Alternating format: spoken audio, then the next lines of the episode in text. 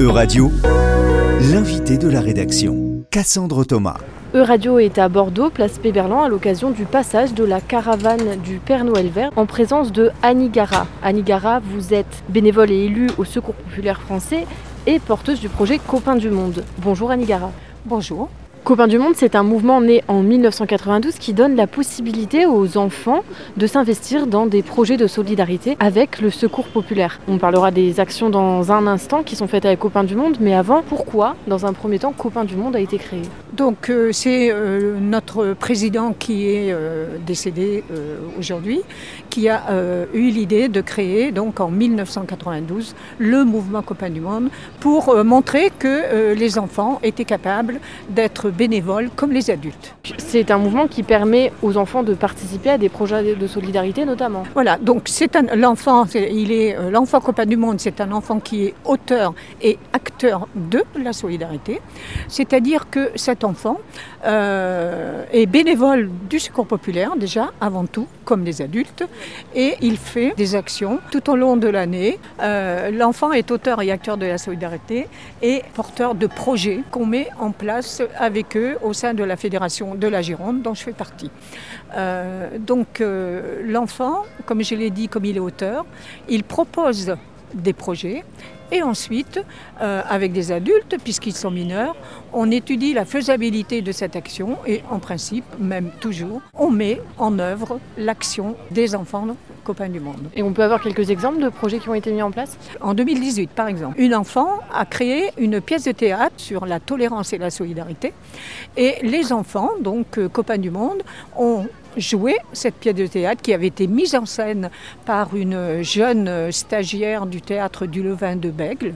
Et euh, ils l'ont joué à la maison de retraite euh, au Chartron. Ils l'ont joué également euh, au théâtre du Levain. Donc c'était une collecte au chapeau. À ce moment-là, il y avait eu les inondations dans l'Aude. Et donc les enfants Copains du Monde avaient décidé que la collecte qui avait été faite pour cette pièce irait aux sinistrés de l'Aude, ce qui a été fait. Donc ils font beaucoup d'actions. euh, au tennis de Bruges, par exemple, l'année dernière, une copain du monde a, organisé avec son professeur une journée de solidarité euh, et on a fait, ils ont fait des crêpes, de la barbe à papa, euh, des gâteaux. Et là aussi, c'était pour financer les villages copains du monde. Parce que à chaque fois qu'on fait, qu'on qu'on souhaite mettre en place une action copains du monde comme les villages copains du monde, il faut les financer et les enfants participent au financement du village copain du monde. Ils participent à la création de projets vraiment originaux, venus de, de leurs propres idées, mais ils participent aussi aux grandes collectes organisées par le Secours populaire français. Ah tout à fait. Euh, ils font par exemple la collecte euh, alimentaire qui se passe euh, au mois d'octobre. On organise des librairies solidaires place Saint-Projet entre autres. Et là, ils sont présents pour participer donc à la vente des livres à un prix solidaire. Et comme aujourd'hui, on en a deux. Et donc là, ils participent à la caravane des Pères Noël verts et pour la vente des calendriers de l'Avent et puis de certains livres, et un livre sur euh, euh, Adam et Cathy, l'histoire de deux personnes euh, qui se sont retrouvées réunies pendant le confinement. Une autre partie importante de leur mission, c'est de sensibiliser aux droits des enfants et notamment de faire connaître la Convention internationale des droits de l'enfant. Pourquoi on a besoin de faire connaître cette convention? Eh bien, parce que en fait, euh, d'abord, tout le monde ne connaît pas euh, les droits des enfants, et puis il faut sans arrêt euh, justement rappeler que les, enfants ont des droits et les enfants du monde entier. Et malheureusement, dans certains pays, comme euh, vous le savez, eh bien, les droits ne sont pas du tout respectés. Et les enfants, justement, euh, eh bien, ils répètent sans arrêt euh, qu'il faut respecter les droits, en espérant qu'un jour, peut-être, ben, tous les pays du monde respecteront le droit des enfants. Malheureusement, c'est pas demain. Et en parlant justement de, de respect des droits des enfants, on parle de plus en plus dans l'actualité de la souffrance des enfants, notamment des violences intrafamiliales, mais euh, aussi du harcèlement scolaire. C'est deux sujets qui ont fait euh, la, une de l'actualité euh, beaucoup ces, ces derniers mois. Est-ce que le fait que ces sujets aient pris une place importante dans le débat public, ça a changé quelque chose dans votre pratique? Est-ce qu'il y a plus d'enfants qui se sont engagés dans le Copain du Monde? Ah oui, on a, beaucoup plus d'enfants qui sont engagés dans Copains du Monde. Et justement, la pièce de théâtre dont je vous parlais tout à l'heure, euh, c'était le, le, thème, donc c'était la tolérance et la solidarité.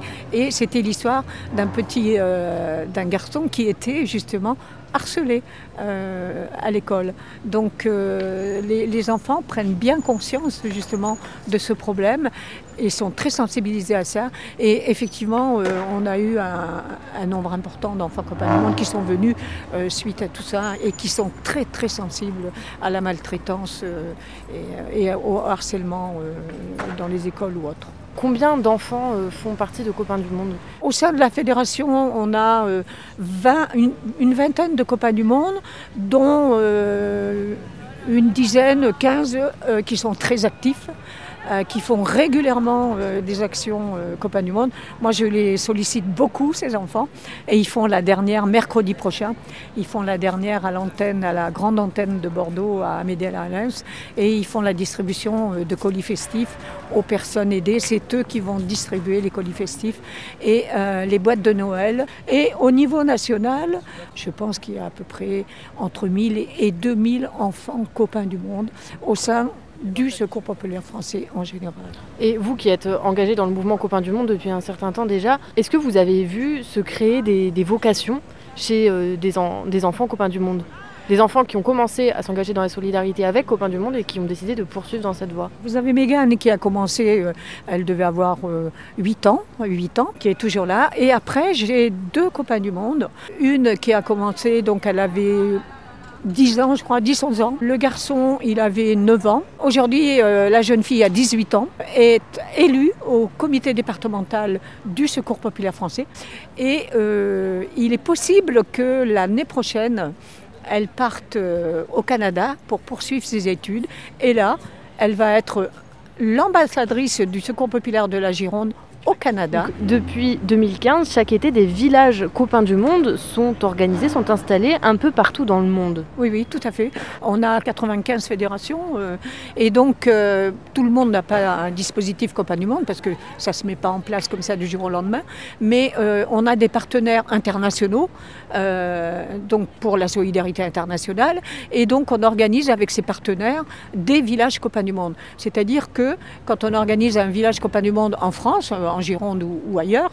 Euh, donc on invite des enfants de nos partenaires étrangers à venir dans le village Copain du Monde. Et l'objectif euh, de ce, de ce village Copain du Monde avec les étrangers, que ce soit euh, des, des partenaires hors Europe ou Europe, l'objectif c'est qu'à leur tour, dans leur village, dans leur pays, ils mettent en place des villages copains du monde. C'est pour ça qu'à chaque fois, moi j'insiste beaucoup sur un village copain du monde a du sens dans la mesure où il y a après un après-village.